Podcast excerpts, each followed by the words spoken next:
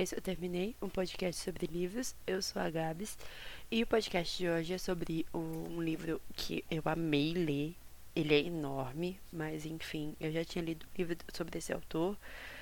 É, e esse é o segundo livro que eu leio dele. Eu já tenho mais um outro e eu já tô desesperada para ler.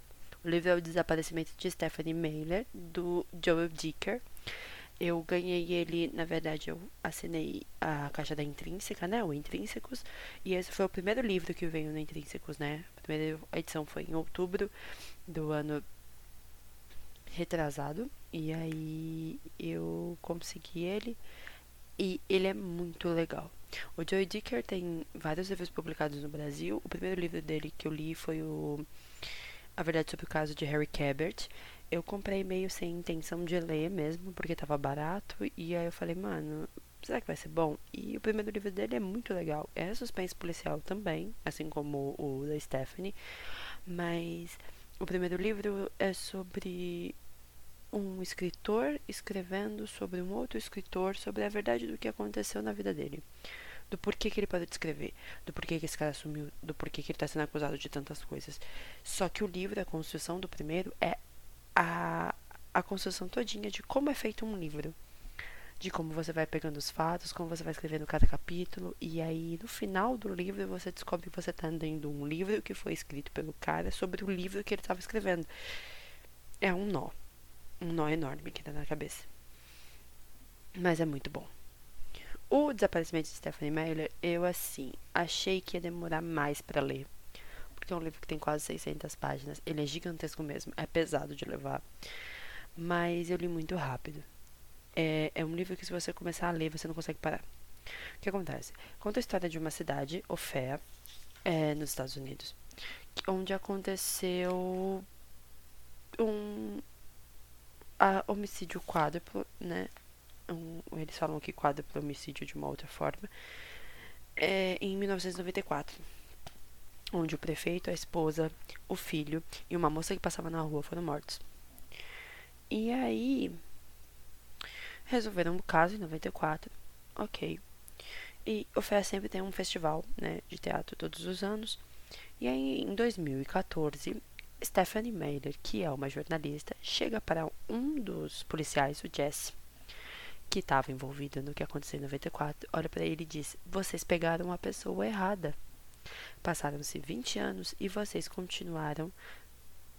A pessoa que matou continua solta. Vocês fizeram algo errado nessa história toda. E vai embora. E o Jesse fala: Mano, eu tô pra aposentar. E o que, que essa mulher veio falar comigo? E aí ele conversa com o Derek, que é o parceiro dele na época. O Derek fala: Meu, deixa isso pra lá. Não tem nada a ver uma coisa com a outra. Aí ele fala: Não, eu vou procurar a Stephanie pra entender o que aconteceu. E aí a Stephanie some. Partindo disso, eles começam a investigar o desaparecimento dela, e tudo que é relacionado ao desaparecimento dela é relacionado ao caso de 94. E aí eles começam a perceber que sim, eles, começam, eles cometeram erros absurdos, é, que na verdade era uma ligação tão grande, era uma coisa tão gigantesca que eles não observavam naquela época. E foi o que ela falou para ele: vocês não enxergaram o que estava na cara de vocês. E aí eles vão investigando para saber onde a Stephanie tá, até descobrir o que aconteceu é muito, muito louco. O livro começa com uma lista de personagens e eu achei o tempo inteiro que ia ser uma peça de teatro gigantesca, que no final ninguém morreu, que nada aconteceu, que foi tudo ilusão. Mas é muito louco descobrir as motivações, o porquê aconteceu, o que estava acontecendo. E eu gosto de livros de suspense policial assim. Porque o livro não é sobre a Stephanie, óbvio. O livro é sobre o caso de 94 e o envolvimento dos dois policiais e tudo que estava envolvido junto e todos os problemas que a gente tem aqui no Brasil, mas é, é normal, não é tão normal a gente ouvir, né, sobre os Estados Unidos, mas corrupção, lavagem de dinheiro, é, todas as propinas que são, são pagas na história, todas as motivações dos outros personagens, o porquê que cada pessoa estava envolvida. Eles de fato erraram na prisão, mas não, não 100%. Então, tinha mais coisa escondida que a Stephanie ainda não tinha descoberto. E a história é muito louca, porque tem três policiais envolvidos, né? Importantes, que é o Derek, o, o Jesse e a. Ai, eu esqueci o nome da moça. Acho que é La Laura. Laura. Não, é Ana. A Laura é a irmã dela. A Ana, ela também é uma policial, então ele vai contando um pouco das visões deles, da vida deles, né? O Jesse já tá pra se aposentar, ele vai abrir um negócio. Não diz muito sobre o negócio dele no começo, depois você descobre que é um, um restaurante por conta do passado dele. O Derek casou com a Darla, que era a melhor amiga da mulher do Jesse. Ele ainda é policial, mas trabalha no administrativo. Você não entende como o investigador saiu dos processos de rua e aí vai explicando o que aconteceu, por que, que ele saiu. E a Ana era uma policial de Nova York, rica, a família dela tem dinheiro e tudo mais, era casada, separou e agora tá morando em Orfé, numa cidadezinha minúscula, que não acontece nada e é tratada como lixo, porque, sei lá, era policial, mulher e hum, tem esse preconceito de homens e mulheres, enfim. E são policiais completamente diferentes, mas eles têm uma visão muito grande de tudo e das modificações do que está acontecendo. Eu gosto muito dos cenários que são dados no livro, né? O cenário do jornalismo, né? De como é formado, de como é feito as notícias, a, as necessidades de mentir, as necessidades de tirar foco, as necessidades de um bom furo. É, conta como é feita a parte crítica, né? Como a gente não percebe que às vezes um crítico faz uma fala algo sobre você, sobre o seu trabalho e destrói uma pessoa, destrói uma oportunidade.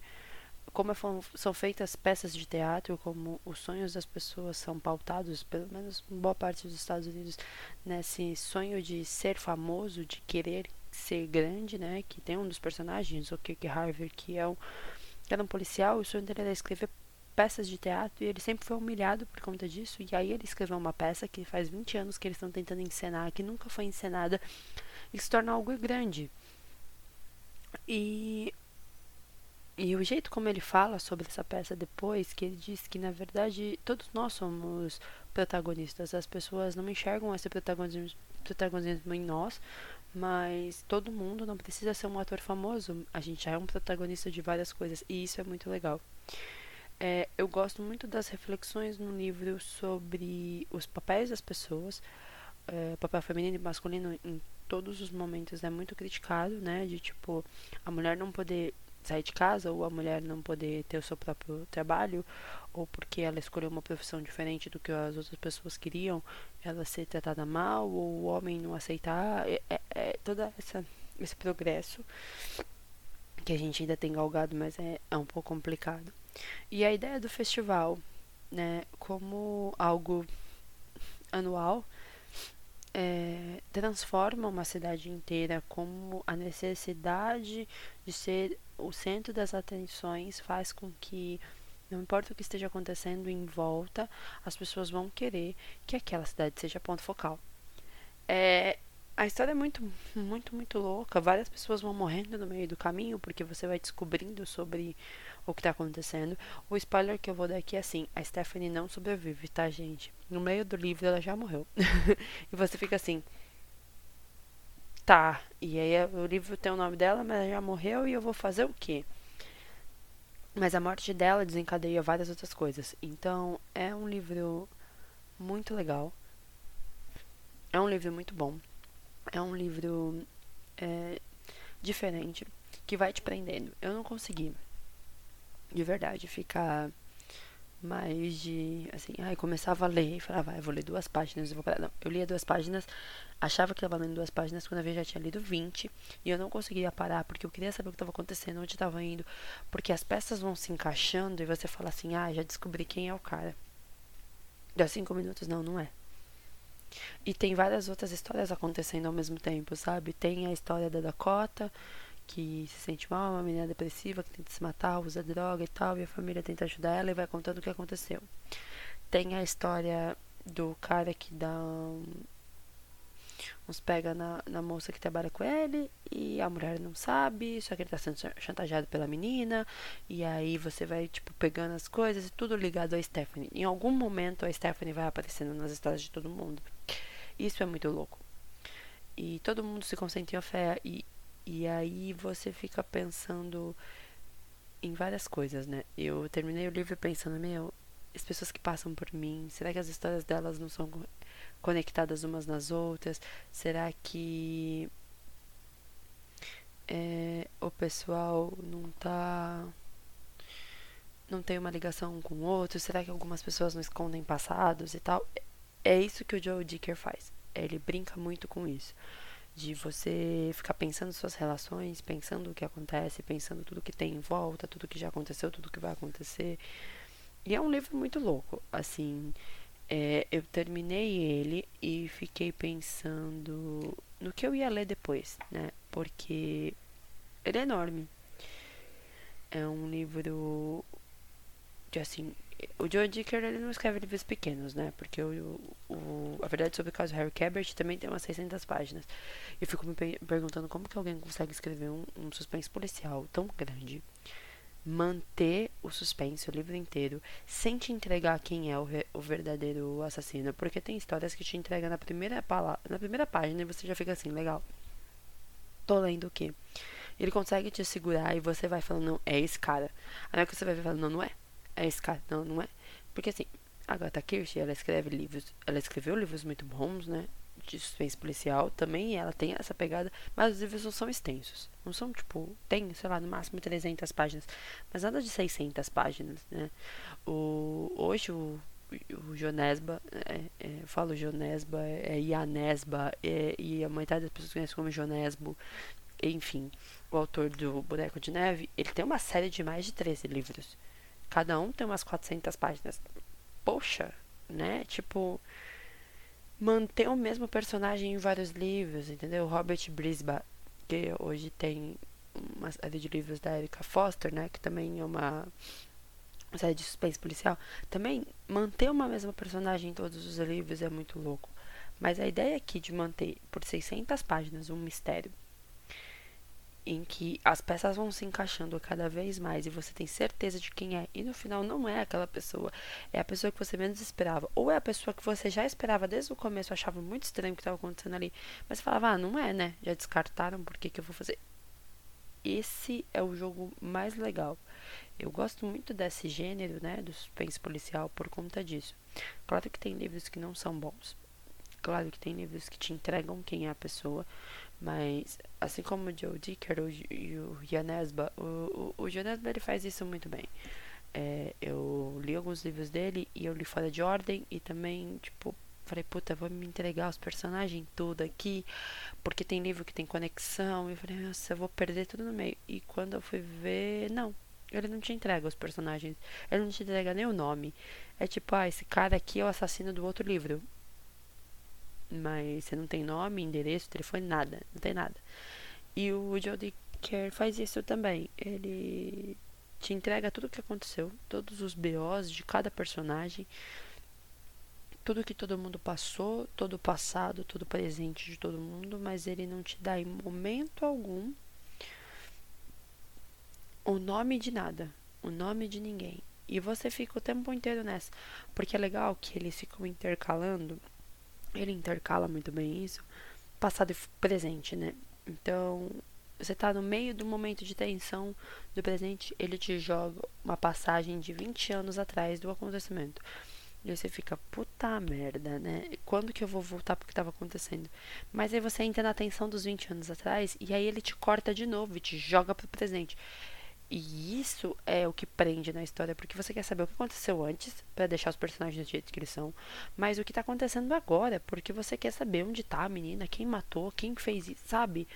Então, é muito bom. E ele é um rapaz jovem, assim, ele deve ter uns 30 anos, e, e isso é muito louco, sabe? Porque a forma como ele escreve dá uma bagagem tão grande pro personagem, dá uma bagagem tão grande para tudo que tá acontecendo, e é muito difícil, porque assim, quem é escritor provavelmente tem esse problema grande também, mas escritor, roteirista, é, como que você cria uma história todinha para um personagem, para um arco, e, e que você não sabe se ele vai sobreviver até o final? Para histórias, tipo, quando é audiovisual é mais fácil, né? Porque você vai pegando o gosto do público e vai vendo. Mas para um livro, ele tem muitos personagens, deve ter uns 20. E cada um é marido de alguém, parente de alguém, próximo a alguém. E, tipo, eles aparecem na história, mesmo que pouco ou muito. E cada um tem uma história, cada um tem uma função na história. E isso é muito difícil. Porque chega num momento que eu acho que talvez você se perca, sabe? Provavelmente que é mais ou menos a forma de criação, você monta primeiro cada personagem, tipo, ai, sei lá, Clara vai ser desse jeito, desse jeito, desse jeito, lá, lá, lá, porque aí na hora que você tiver no meio do livro, mais de 600 páginas pra frente, porque depois vai ter que compilar tudo isso, você vai olhando e falar, não, as características estão batendo, quem ela é, tal, beleza, próximo, e você vai batendo. Mas, meu, deve ser muito louco para isso funcionar. E, e, funciona muito bem. Os livros dele funcionam muito bem. Eu tô com mais um, né? Que é o dos Baltimore que também é dele. Tem um outro que é sobre guerra, mas esse eu não tenho ainda. Os livros dele estão sempre em promoção. É, Intrínseca tem acho que quatro livros dele lançados, né? Que são esses quatro que eu só tenho três.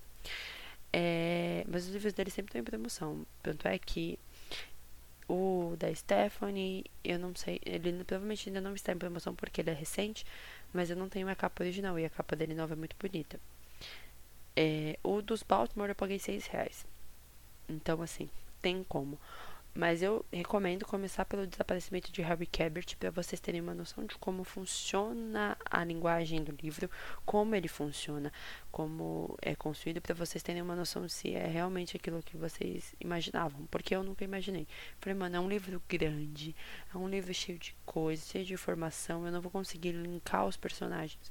Porque nesse que eu li, né, o desaparecimento de Stephanie Meyer, Mailer, ela, ele te dá o nome dos personagens no começo, quem é casado com quem, onde mora, o que que faz. E eu falei, meu, eu vou chegar no final desse livro, eu não vou saber nem quem é quem. E hoje eu sei quem são os personagens, e essas pessoas falam assim, ah, e tal pessoa, ah, é casada com não sei quem, que não sei o que, sabe? Mesma coisa quando você assiste uma série que tem milhares de personagens, é nessa pegada. Mas eu gosto muito do jeito que ele constrói. É um livro empolgante para ler. Eu acho que isso que é o bom do suspense policial, pela empolgação, pela forma como é dado. E, e eu acho que é importante as pessoas se sentirem presas no livro e quererem descobrir o mistério junto. É, eu acho que esse é o foco central de, de livros de suspense e policial. Você querer fazer parte da investigação. E quando o autor consegue segurar até o último minuto quem é realmente o, o responsável por tudo, meu, é, é onde o, o livro se torna perfeito. É, eu não sei se vocês já leram algo do Joe Dicker. É, eu não sei se pronuncia o nome dele assim, porque ele é suíço, eu acho. É, ele é de uma nacionalidade diferente, então eu não sei se está certo, mas enfim. Se vocês já leram algo sobre ele, me mandem lá no arroba gabsbatista7. E obrigado para quem ficou até agora. E tchau!